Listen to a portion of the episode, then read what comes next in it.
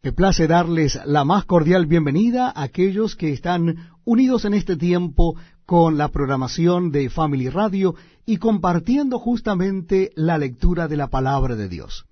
Lo estamos haciendo en el capítulo 5 de la primera carta de Pedro. Si ustedes buscan casi al final de la Biblia, en el Nuevo Testamento, van a encontrar allí la primera carta de Pedro. Vamos a leer el capítulo 5, que justamente es el último capítulo de esta primera carta.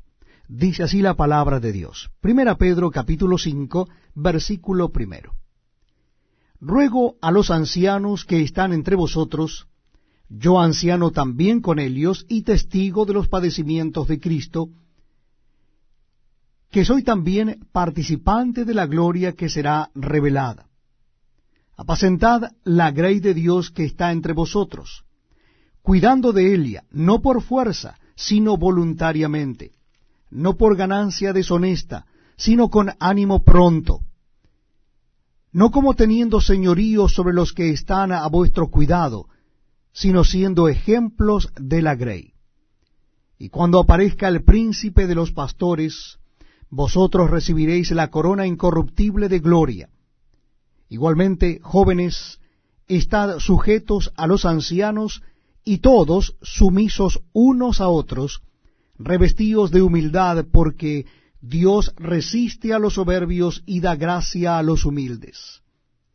Humillaos, pues, bajo la poderosa mano de Dios, para que Él os exalte cuando fuere tiempo, echando toda vuestra ansiedad sobre Él, porque Él tiene cuidado de vosotros. Sed sobrios y velad, porque vuestro adversario el diablo, como león rugiente, anda alrededor buscando a quien devorar, al cual resistid y firmes en la fe, sabiendo que los mismos padecimientos se van cumpliendo en vuestros hermanos en todo el mundo. Mas el Dios de toda gracia, que nos llamó a su gloria eterna en Jesucristo, después que hayáis padecido un poco de tiempo, Él mismo os perfeccione, afirme, fortalezca y establezca. A Él sea la gloria y el imperio por los siglos de los siglos. Amén.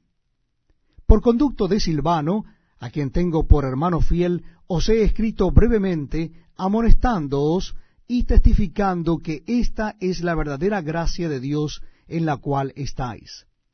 La iglesia que está en Babilonia, elegida juntamente con vosotros, y Marcos, mi hijo, os saludan. Saludaos unos